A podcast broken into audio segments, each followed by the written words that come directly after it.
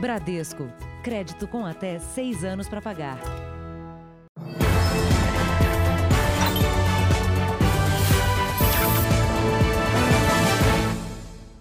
Olá, boa noite. Boa noite. Todos os dias acontecem, em média, 155 acidentes nas estradas do Brasil. A causa principal é a desatenção dos motoristas e está ligada ao descuido com a saúde física e mental. Quem vive na estrada conhece os riscos que pode encontrar em cada viagem. Você nunca sabe na curva quem que você vai encontrar, né? Pelo caminho, sempre tem muitas histórias tristes. O cara que terminou a janta dele, com meia hora na minha frente, morto. Encontrar com o rapaz morto, bateu na traseira de outro cara. E por que os acidentes acontecem? O perigo da estrada é a loucura dos caras, né?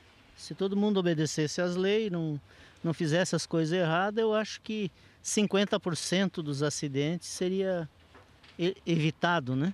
A imprudência de motoristas de caminhões, ônibus, carros não é a única explicação para o que acontece nas rodovias.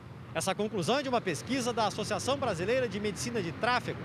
Uma análise de ocorrências registradas pela Polícia Rodoviária Federal apontou a relação entre muitos acidentes e as condições de saúde de quem estava ao volante. Segundo a pesquisa, mais de 280 mil acidentes desde 2014 foram causados direta ou indiretamente por problemas de saúde dos motoristas. Provocaram, em média, oito mortes por dia, com 135 feridos. Em 76% dos casos, houve desatenção ao volante de quem não estava bem pode estar relacionada com situações clínicas importantes, que vai desde fadiga, o cansaço, déficit de atenção, o estresse, comportamento de raciocínio. Então, isso tudo tem envolvimento com doenças é, orgânicas do condutor. Outras causas para os acidentes foram falta de sono e mal súbito, provocado por doenças cardíacas ou neurológicas. Para a associação, é preciso investir em conscientização dos motoristas e das empresas para os cuidados com a saúde. Mostrar para o condutor e para todos aqueles que estão na via, para a gente levar preceitos de ética, de cidadania, de respeito ao próximo no trânsito. Já são 36 anos na direção e o Paulo sabe que precisa se cuidar bem para continuar na estrada com segurança. Todo fim de ano tira um mês e pouco ali só para fazer um check-up inteiro do corpo. Para daí um check-up para trabalhar mais tranquilo, né? Veja agora outros destaques do dia. Nova decisão da Justiça manda peritos do INSS voltarem ao trabalho. Pesquisa mostra crescimento da aprovação do presidente Jair Bolsonaro. Novo caça da FAB faz voo de estreia no Brasil. Policiais são baleados durante protesto nos Estados Unidos. E a guia de turismo que mobilizou pela internet voluntários para salvar animais no Pantanal.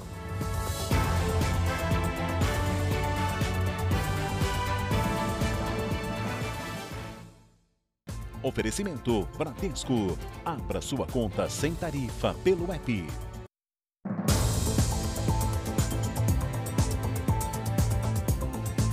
Cinco homens foram presos hoje em São Paulo, suspeitos de fazerem parte de uma quadrilha especializada em sequestros relâmpago. As principais vítimas eram idosos.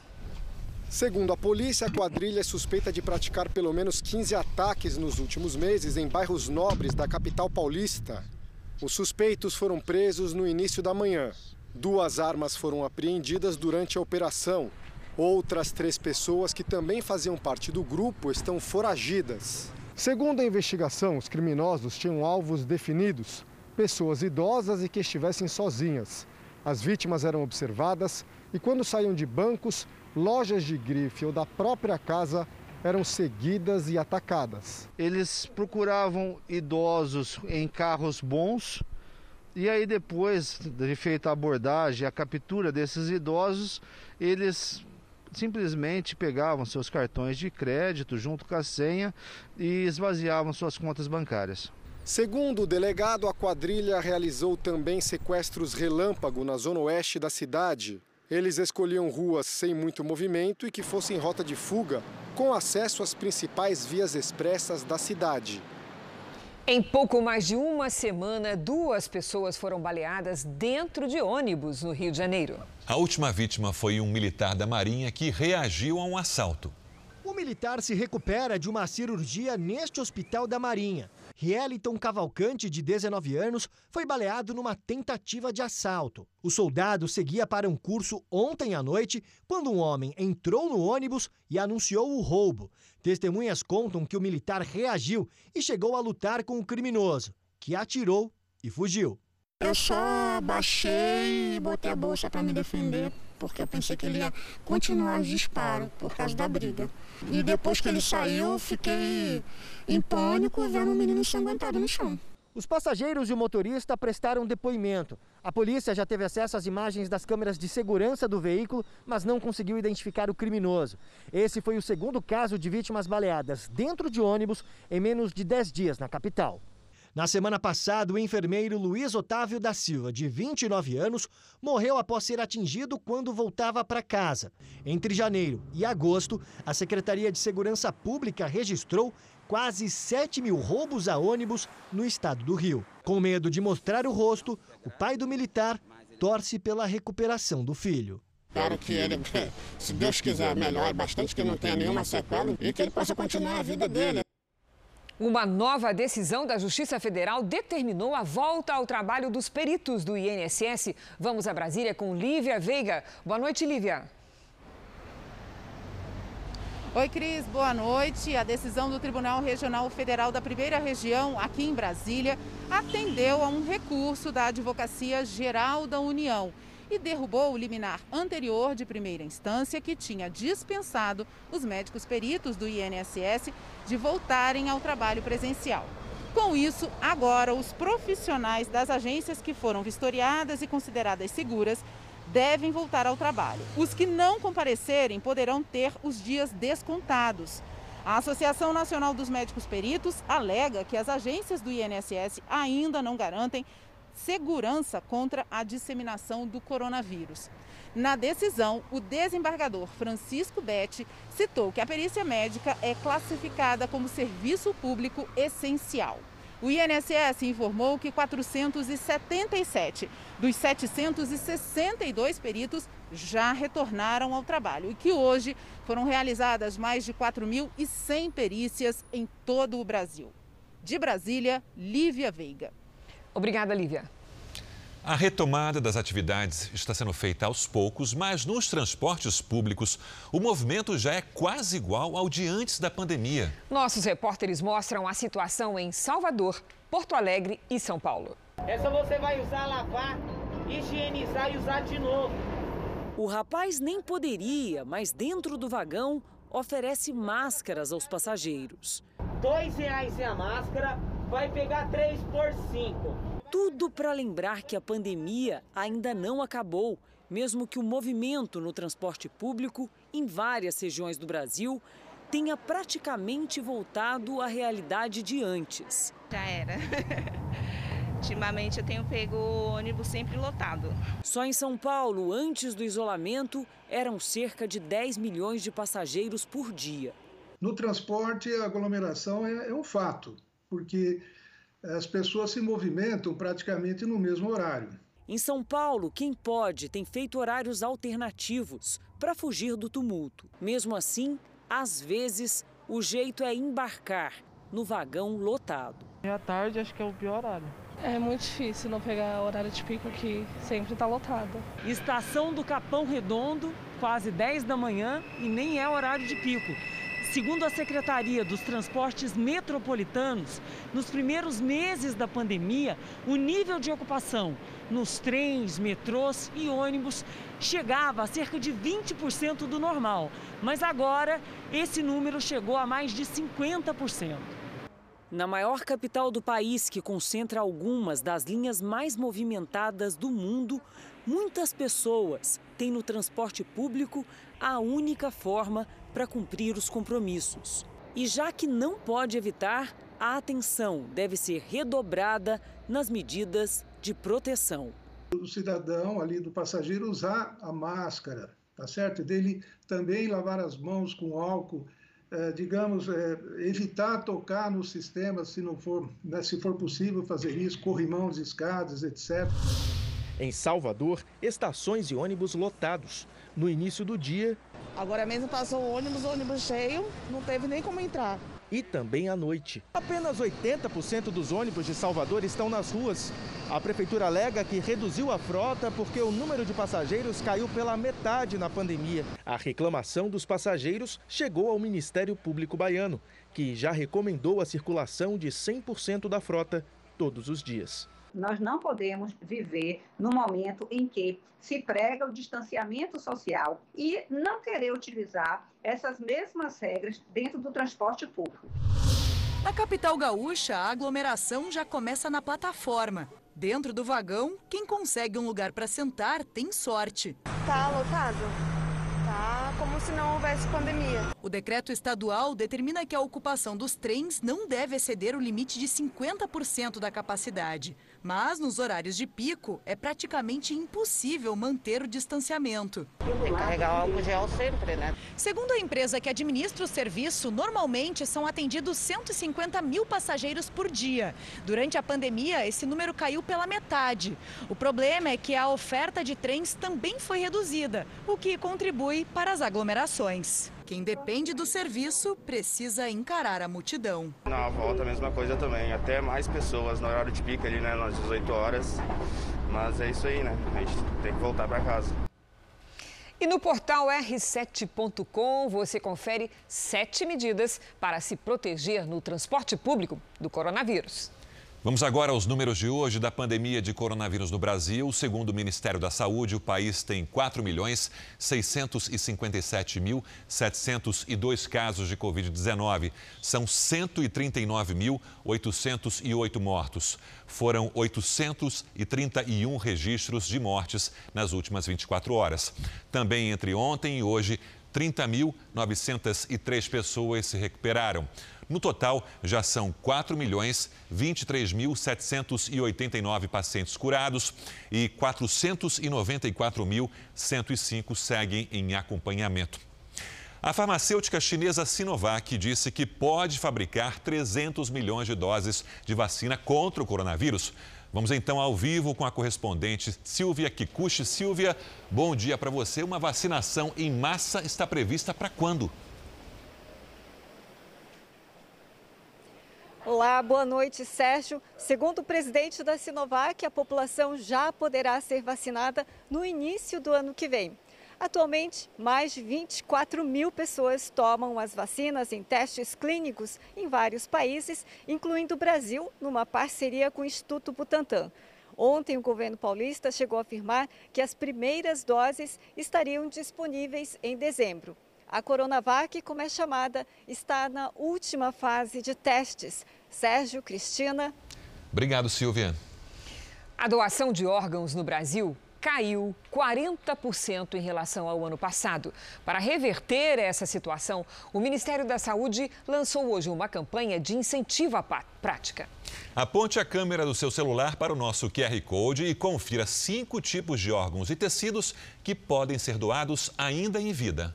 O principal motivo para a queda no número de transplantes foi a pandemia.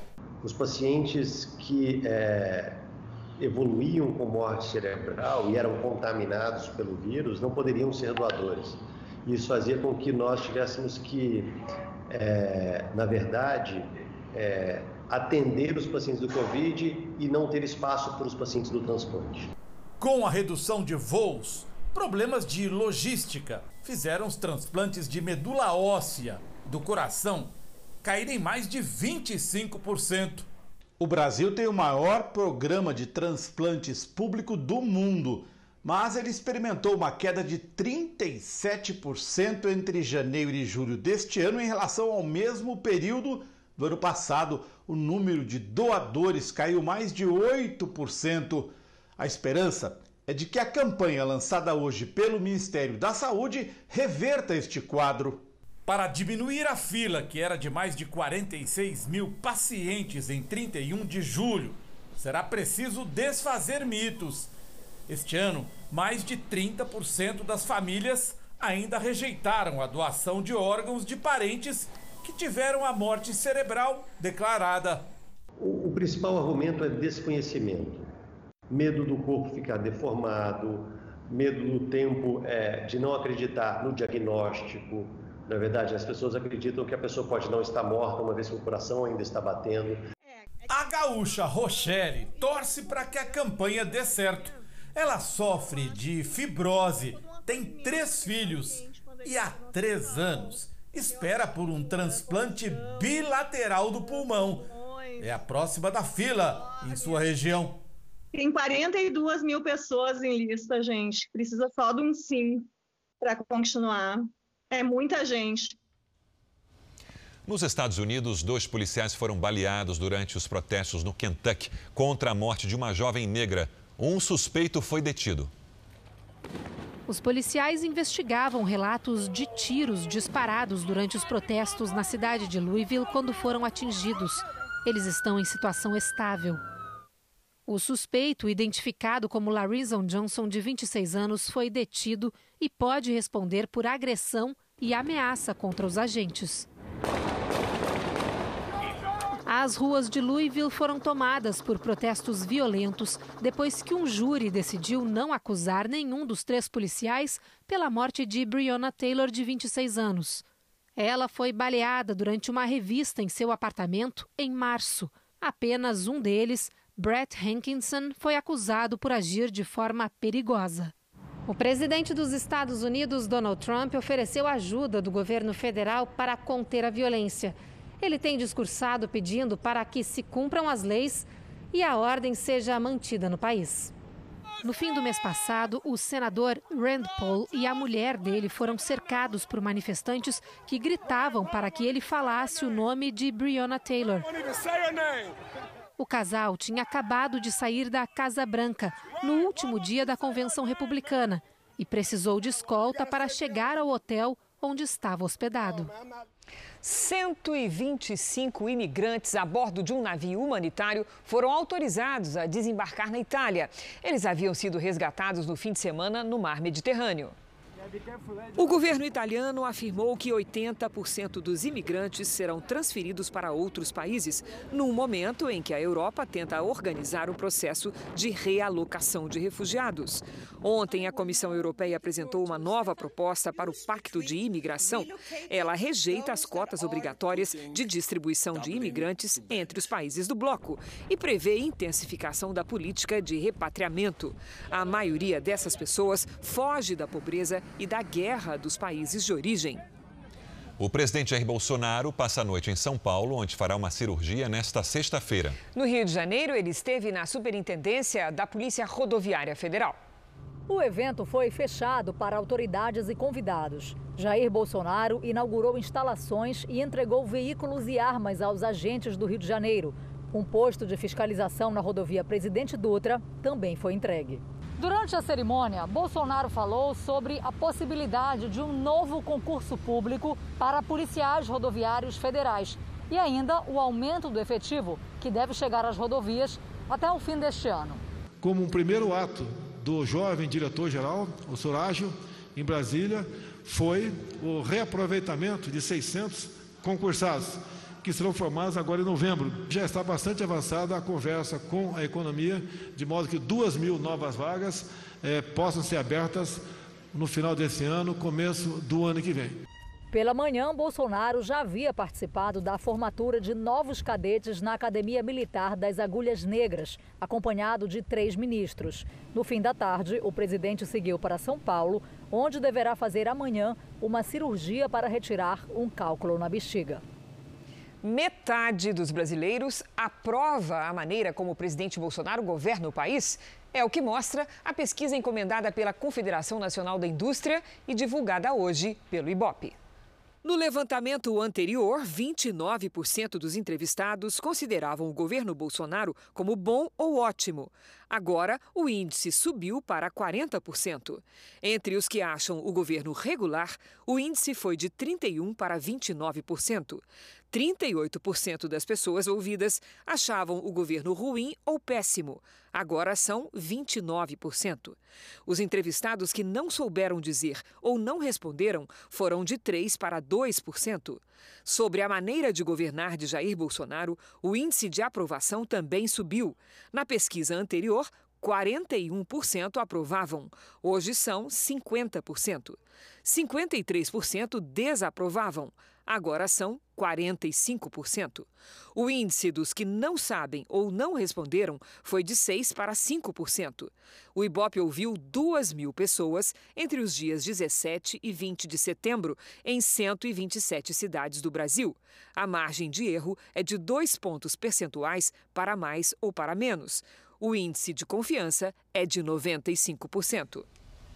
O ministro Marco Aurélio Melo, do Supremo Tribunal Federal, já votou a favor de que o presidente Bolsonaro preste depoimento por escrito no inquérito que investiga suposta tentativa de interferência na Polícia Federal. Marco Aurélio assumiu o recurso da Advocacia Geral da União depois que o ministro Celso de Mello saiu de licença médica.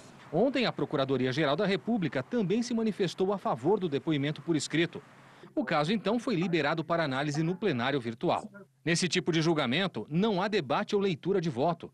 Cada ministro insere o parecer de forma remota. Celso de Mello havia definido que o depoimento de Bolsonaro deveria ser presencial, porque, na interpretação dele, explicações por escrito são permitidas somente aos chefes dos três poderes quando testemunhas ou vítimas, e não como investigados ou réus.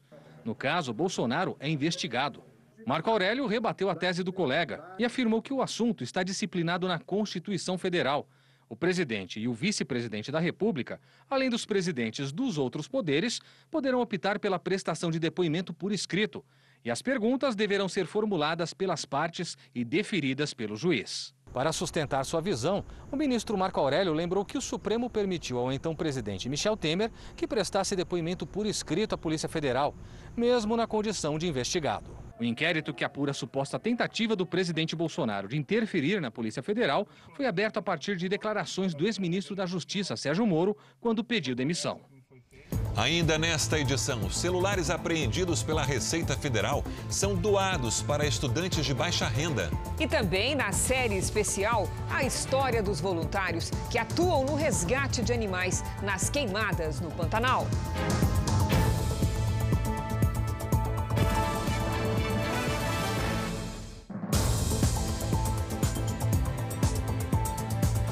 Prefeito do Rio de Janeiro, Marcelo Crivella, vai recorrer da decisão do Tribunal Regional Eleitoral que o tornou inelegível.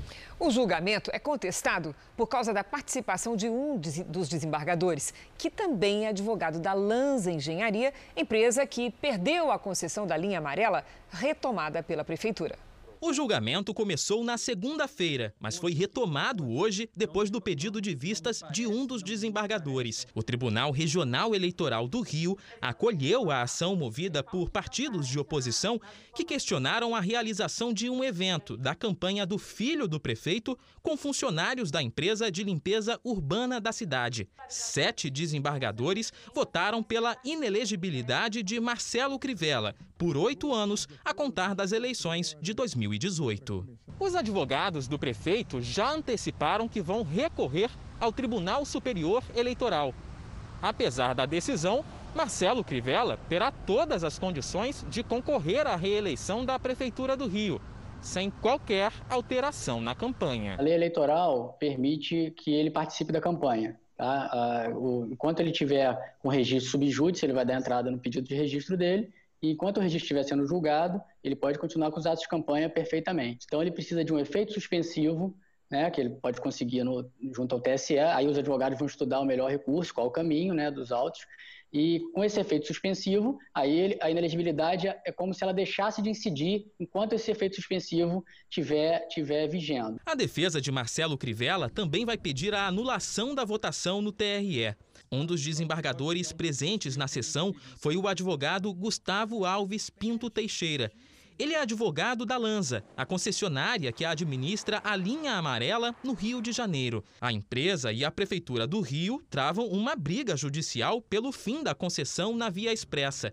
Desde a semana passada, ela está com as cancelas abertas para os motoristas. O Superior Tribunal de Justiça entregou a administração da linha amarela para o município e o pedágio de 15 reais para ida e volta deixou de ser cobrado. Em julho, o advogado Gustavo Teixeira chegou a se declarar impedido de julgar Marcelo Crivella, mas mudou de posição e votou contra o prefeito do Rio, ao mesmo tempo em que atua na defesa da Lanza, que faturava um milhão de reais por dia com a cobrança abusiva do pedágio. Ninguém aceita que o prefeito seja condenado por um advogado da Lanza, sobretudo o prefeito que acabou com o pedágio depois de 20 anos. Decisão judicial a gente tem que cumprir. Agora, cabe recurso e tenho certeza que vamos vencer, porque o processo não para em pé, é uma denúncia muito vazia e Vamos vencer. O desembargador eleitoral Gustavo Teixeira disse que não vai se manifestar enquanto o julgamento não for concluído e que a lei não permite que o juiz fale fora dos autos. O Banco Central reduziu a previsão de queda da economia este ano. Vamos aos números? A estimativa inicial era de queda de 6,4% e agora é de 5%. No segundo trimestre deste ano, a economia efetivamente caiu 9,7%.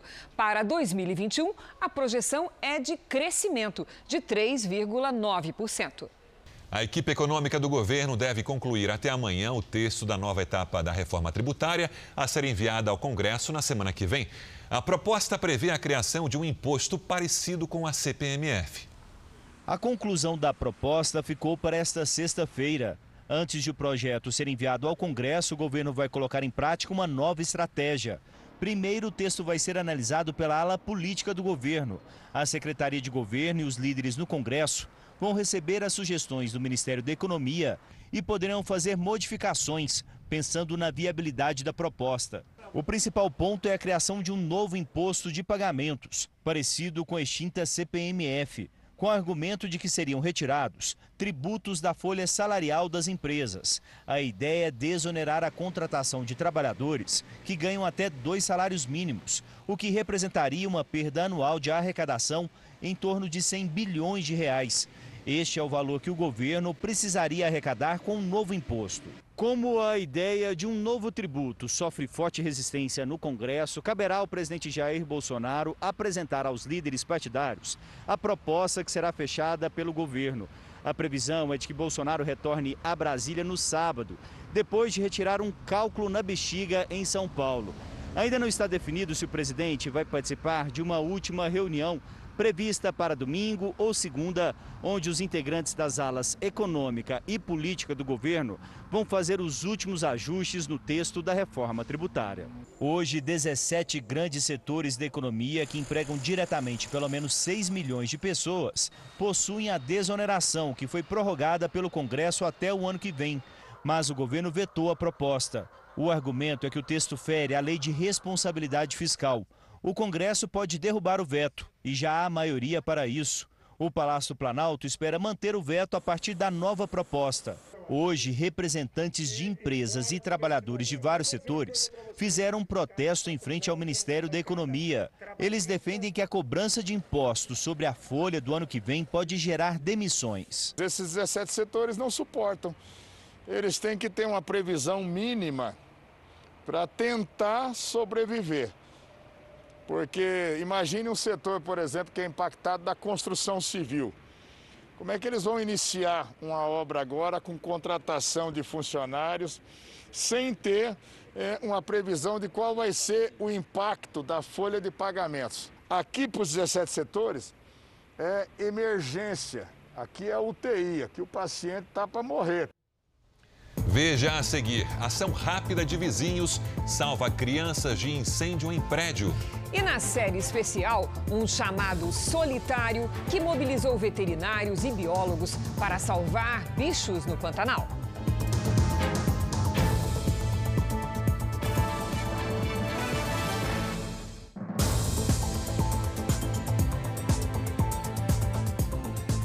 O alemão suspeito pelo desaparecimento da menina britânica Madeleine McCain em 2007 deve passar mais tempo na prisão por outros crimes. Christian Brückner está preso na Alemanha por tráfico de drogas e foi condenado pelo estupro de uma mulher de 72 anos em Portugal em 2005. Ele contestou a decisão, mas o Tribunal de Justiça Europeu rejeitou o recurso. O alemão morava na região do Algarve, em Portugal, onde a menina Madeleine passava férias com a família quando sumiu. Aqui no Brasil, a Advocacia Geral da União suspendeu a promoção de 606 procuradores ao topo da carreira com salários acima de 27 mil reais. Yuri Ascar, boa noite. Qual foi o argumento? Boa noite, Sérgio. Na decisão, o Procurador-Geral Federal Leonardo Fernandes destacou razões de conveniência para suspender a promoção dos procuradores mas não esclareceu se essa suspensão é temporária ou definitiva. Para o procurador, a promoção que foi cancelada não era ilegal. Mas o líder do governo na Câmara, Ricardo Barros, que chegou a apresentar um projeto para anular a iniciativa, acredita que ela iria contra a lei que proíbe reajuste a servidores em razão da pandemia. De Brasília, Yuri Ascar. Obrigado, Yuri. Um levantamento do IBGE mostra que o Brasil perdeu uma área equivalente a duas vezes o estado de São Paulo em 18 anos. A redução da vegetação brasileira chegou a meio milhão de quilômetros quadrados em 18 anos, uma área equivalente a duas vezes o estado de São Paulo, ou uma Espanha inteira. A Amazônia sofreu a maior perda de área verde. Em seguida aparece o Cerrado. A maior redução percentual de cobertura verde foi na região dos Pampas, quase 17%. O período analisado não compreende as queimadas no Pantanal. A vegetação da região sofreu redução de 2 mil quilômetros quadrados, ou quatro cidades de Porto Alegre. O estudo feito pelo IBGE analisou os dados entre os anos de 2000 e 2018. Os pesquisadores identificaram que as áreas derrubadas deram espaço a atividades como a agricultura e pecuária. Só aqui na Amazônia, 31% do total desmatado virou pasto e a área de plantio hoje é quase quatro vezes maior.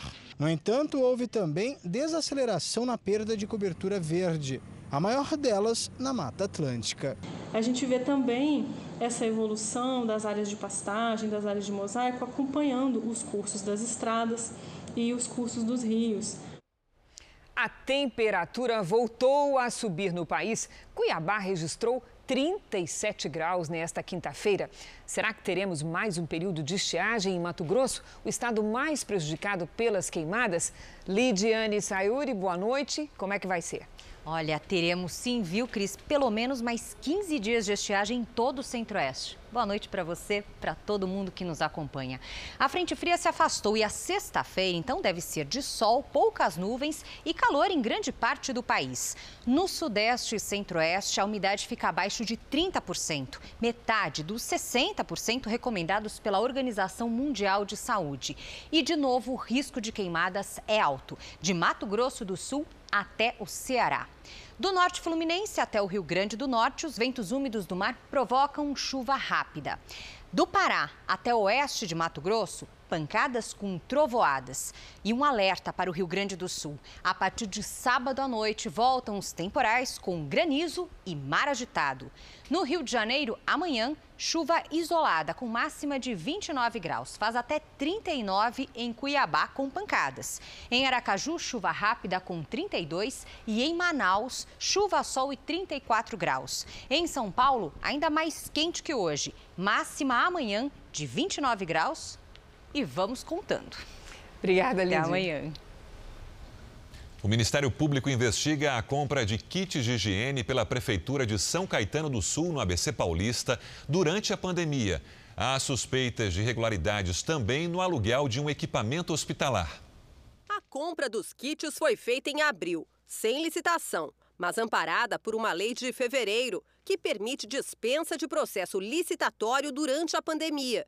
O material foi distribuído a famílias de baixa renda, mas moradores levantaram suspeita de superfaturamento, com base em informações do portal da transparência do município. Eu tive essa ousadia de pesquisar porque eu me sinto prejudicado. Os 10 itens da lista estão acima do valor de mercado, como mostra este documento enviado ao Ministério Público e verificado pelo Núcleo de Reportagens Investigativas da Record TV. O quilo do sabão em pó custou R$ 8,86 ao município. No varejo, ele custa em média R$ 3,60. A esponja dupla face custou R$ 1,50 a unidade.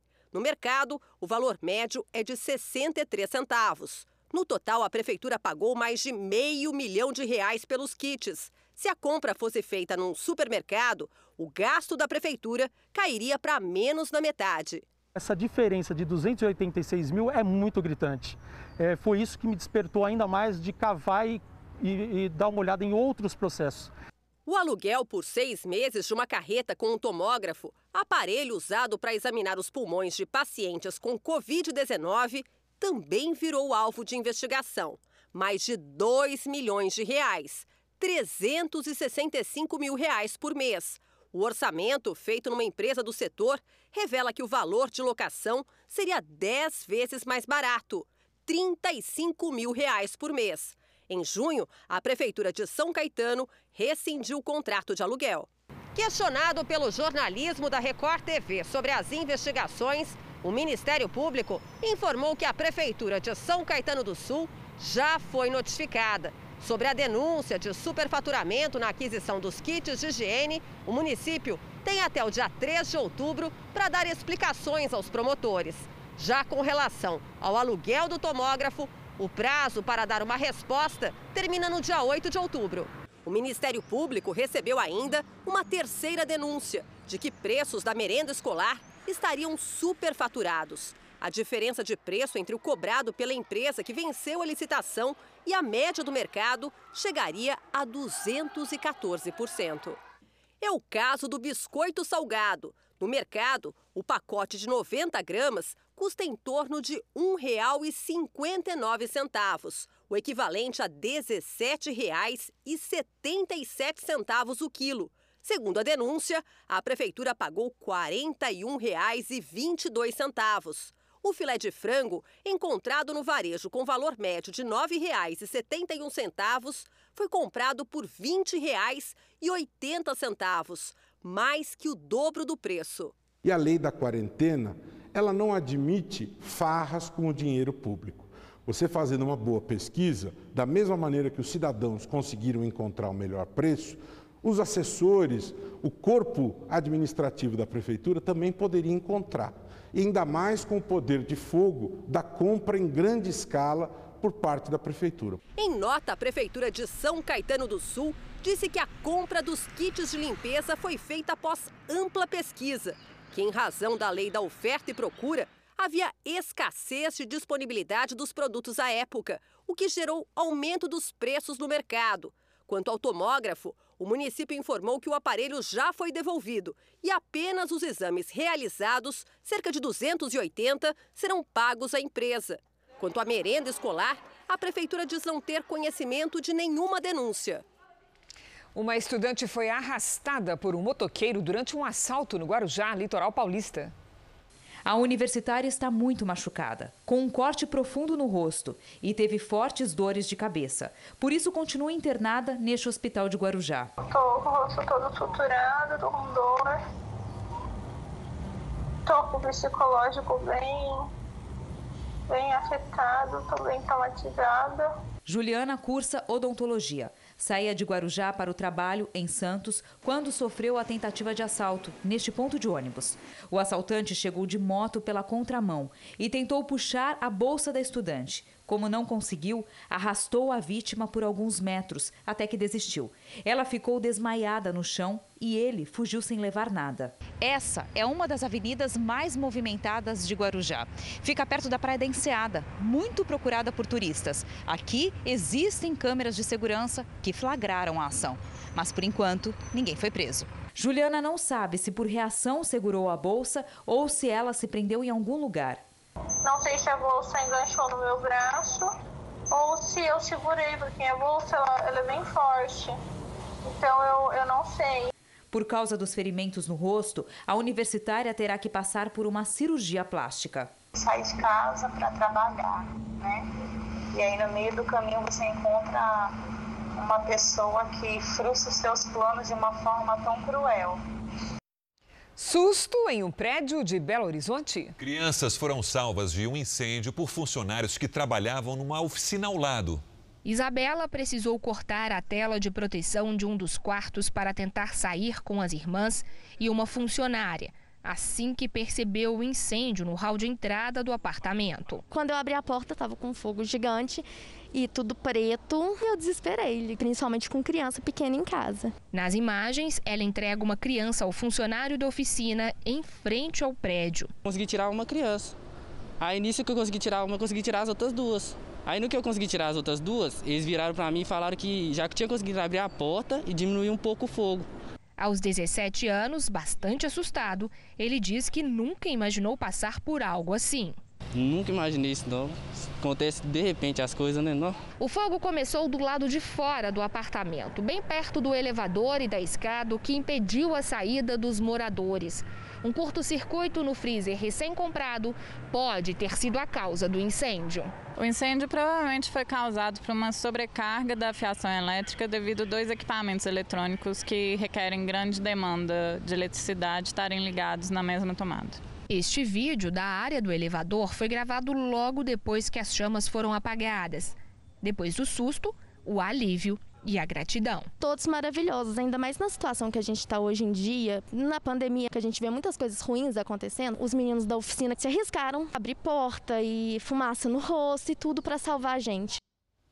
2 mil celulares de última geração foram doados para estudantes de baixa renda em Goiás. Os aparelhos tinham sido apreendidos pela Receita Federal.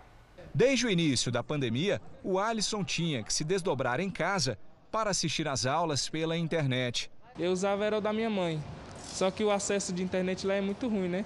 A gente tinha que caçar lugar melhor de sinal para fazer as atividades. Agora, ele está com um celular novinho. Na loja, o modelo pode custar até 10 mil reais. Mas o dele saiu de graça. É que o aparelho tinha sido contrabandeado e foi apreendido em uma operação da Receita Federal. No total, são mais de 2 mil celulares que foram doados para estudantes da rede estadual e das universidades federais de Goiás, que não tinham condições de acompanhar as aulas online. Em uma situação normal, os aparelhos ficariam guardados e depois seriam leiloados. Só em vez de nós colocarmos no leilão e o resultado desse leilão ser levado ao Tesouro Nacional para aí haver uma distribuição no orçamento, a Receita Federal preferiu fazer essa ação direta. Os estudantes também ganharam chips para acesso à internet. Eu tinha o meu cronograma certinho, vou continuar, só que agora com celular melhor e mais, mais veloz, que pode captar um sinal de Wi-Fi melhor. As doenças do coração nem sempre apresentam sintomas claros e o acompanhamento médico é essencial para identificar os sinais de alerta. O Hospital Moriá, em São Paulo, inaugurou um centro multidisciplinar para diagnóstico, tratamento e prevenção de arritmias cardíacas. Aos 21 anos, Letícia passou por um susto. Descobriu que tinha arritmia cardíaca, uma alteração nos batimentos do coração eu comecei a sentir o meu coração indo muito rápido e do nada ele diminuía. E aí eu sentia uns três batimentos a mais, ou às vezes também que parecia que o batimento faltava. Então era uma sensação muito estranha quando eu tinha sentido antes. Cerca de 20 milhões de brasileiros sofrem de arritmia cardíaca. O diagnóstico precoce e o tratamento adequado podem evitar graves consequências para a saúde, como o AVC, o acidente vascular cerebral e o infarto. Para acompanhar pacientes a médio e longo prazo, este Hospital de São Paulo inaugurou o Instituto de Fibrilação Atrial, que é o tipo mais comum da arritmia. O atendimento é multidisciplinar. Além de cardiologistas, ele conta com nutricionistas e fisioterapeutas para garantir uma melhora na qualidade de vida.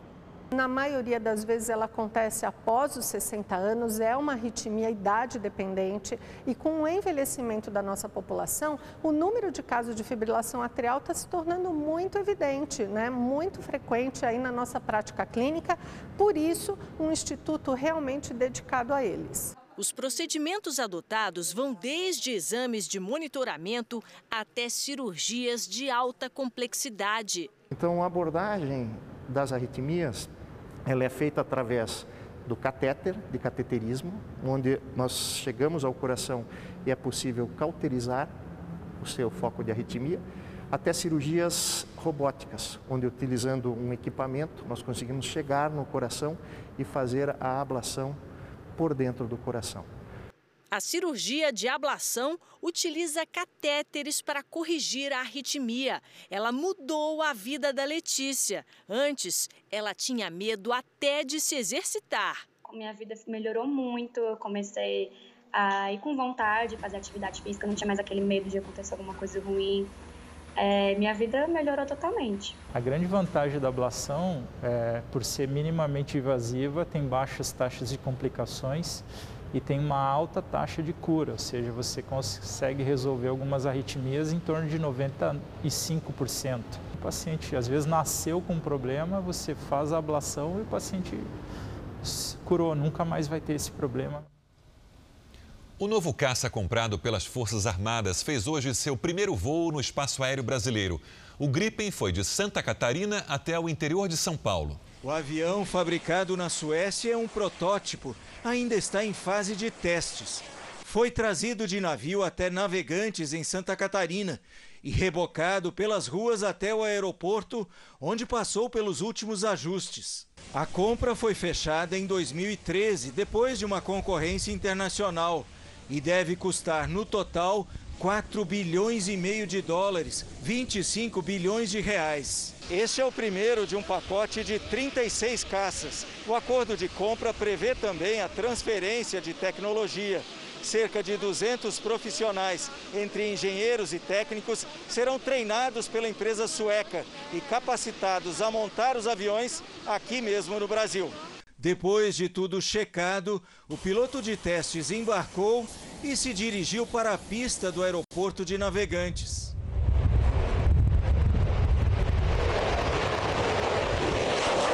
O mais novo caça brasileiro cruzou o céu do interior paulista escoltado e pousou na cidade de Gavião Peixoto, onde funciona o centro de ensaios de voo. O programa Canta Comigo, da Record TV, foi indicado ao Emmy Internacional, um presente para a emissora que está prestes a completar 67 anos de história.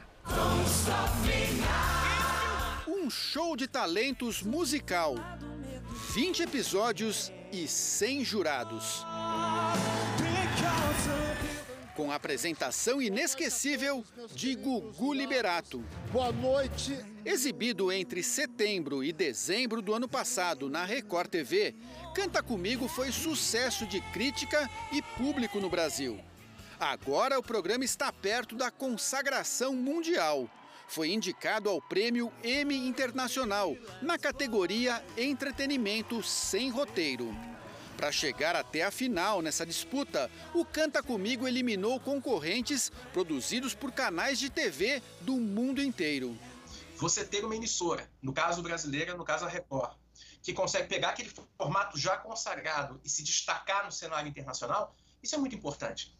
Assim como o Oscar para o cinema, o Emmy é o prêmio mais importante da televisão. E esta é a primeira indicação de um programa feito pela Record TV. Às vésperas de completar 67 anos, o reconhecimento é um belo presente de aniversário para a emissora. A emissora que foi pioneira em programas musicais, como os festivais da Record nos anos 60, chega agora ao auge com outro programa em que o destaque é a música. O haitiano Françon ganhou a disputa da última temporada, a final tinha sido gravada antes da morte de Gugu, nos Estados Unidos, no fim do ano passado. Você, François! O último capítulo teve um encerramento emocionante, com a homenagem ao apresentador. Vocês são especiais para mim, de verdade.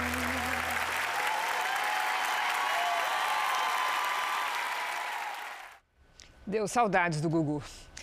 Uma jovem usou a internet para mobilizar um grupo de pessoas para ajudar no resgate dos animais no Pantanal. O trabalho de voluntários tem sido essencial para mudar o destino dos bichos. É o que você vai ver agora na nossa série especial. Ela começou a se mexer. Cruzar essa estrada é como atravessar um resumo do que está acontecendo no Pantanal agora. Muito fogo, animais mortos e descaso. Mas também exemplos de espécies que lutam para sobreviver e de pessoas empenhadas em salvá-las.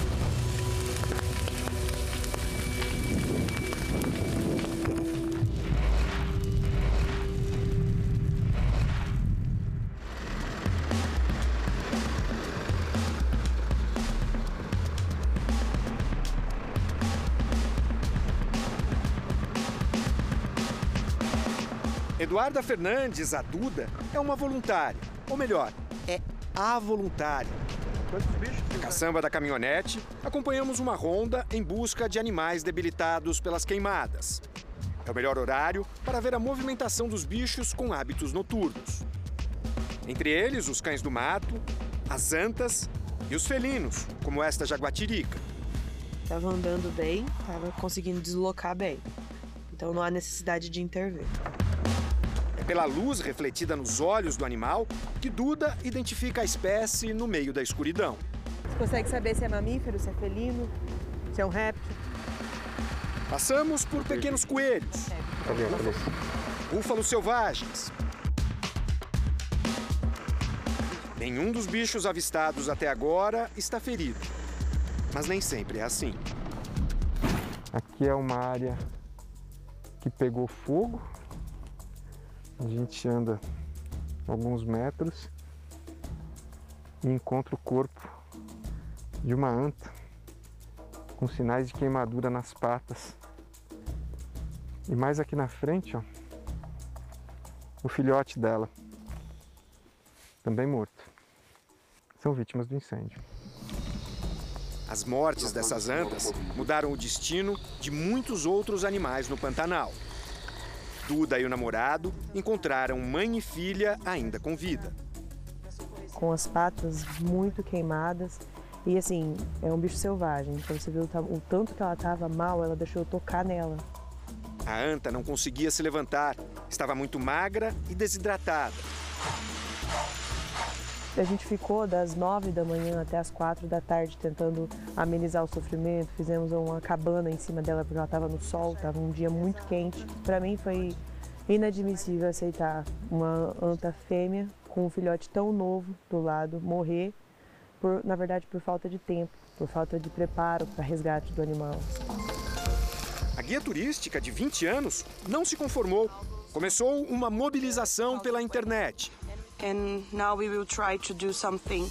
Conseguiu um pouco de dinheiro para a causa e muita boa vontade. É ela a responsável pela rede de voluntariado que atua no resgate e tratamento de animais na região de Porto Jofre, uma das mais atingidas pelo fogo no Pantanal Mato Grossense. Ela é de lá, então a força de vontade que ela criou para fazer com que outras instituições, outras pessoas abraçassem junto com ela essa causa, é muito importante, porque nós tomamos o conhecimento da, da real situação através é, da Duda. A bióloga gaúcha Natália é uma das voluntárias que foram ao Pantanal se juntar à Duda. Eu fiquei sabendo desse projeto através de um amigo meu e na hora me voluntariei para estar aqui para poder ajudar a amenizar essa situação toda que está acontecendo. Eu me sinto na obrigação, primeiramente pela minha profissão e, na verdade, para tentar preservar essa, essa fauna toda que existe aqui, que é muito importante para o ecossistema em geral. Onças, jacarés, aves, não importa a espécie, eles tentam salvar. A gente também não entende o porquê que um animal vale mais que outro, porquê que uma onça vale mais que uma anta. Nós não estamos aqui para fazer, para selecionar qual animal nós vamos salvar, a gente está aqui para salvar todos o que aparecer na nossa frente. Por que, que para uma onça tem e para uma anta não tem? Uma anta, a anta também está em extinção. Aliás, a anta está mais em extinção do que uma onça pintada. O coati voltou para a natureza. Três dias ele está bem. Mas o caso da jaguatirica desnutrida, desidratada e com os tendões das quatro patas queimados, era grave demais. Para mim, a infelicidade era uma das jaguatiricas que a gente observa, que a gente tem contato, tem vários vídeos no meu celular delas. Ela estava com queimaduras de terceiro grau, assim, horríveis, com nervos expostos, e infelizmente teve que eutanasiar, porque tem que amenizar o sofrimento, tem que parar o sofrimento do bicho. Ver um animal sofrendo é, é devastador, mas ver um que você tem conhecimento, você sabe, você tem, tem uma, uma rotina ali, é, é... sem palavras. Os voluntários perceberam que mesmo os bichos que não são atingidos diretamente pelo fogo ou pela fumaça estão sofrendo com a escassez de alimentos e água.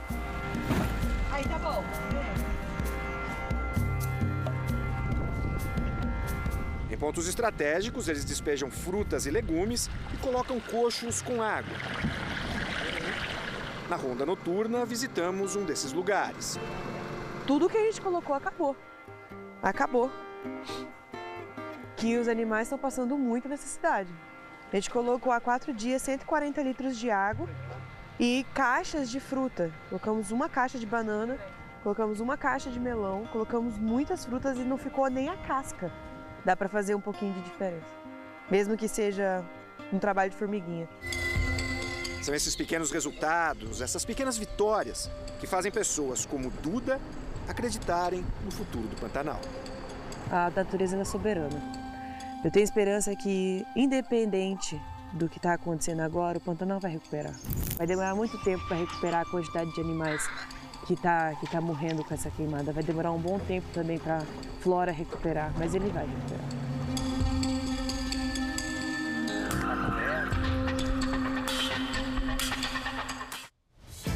O Jornal da Record termina aqui. A edição de hoje na íntegra e também a nossa versão em podcast estão no Play Plus e em todas as nossas plataformas digitais.